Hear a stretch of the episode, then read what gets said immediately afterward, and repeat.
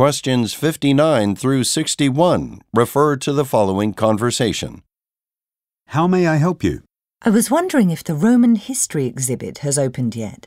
My family and I are really anxious to see it. Yes, as a matter of fact, it opened to the public just yesterday. It's located on level 3. The elevators can take you there. Great. Um, do we need to buy separate tickets for the exhibit? It depends on whether you have a membership with us. If you don't, you'll have to pay $4 per person. Children under 6 are permitted to go in for free, however. Okay, great. My son is five years old. Let me find my wallet.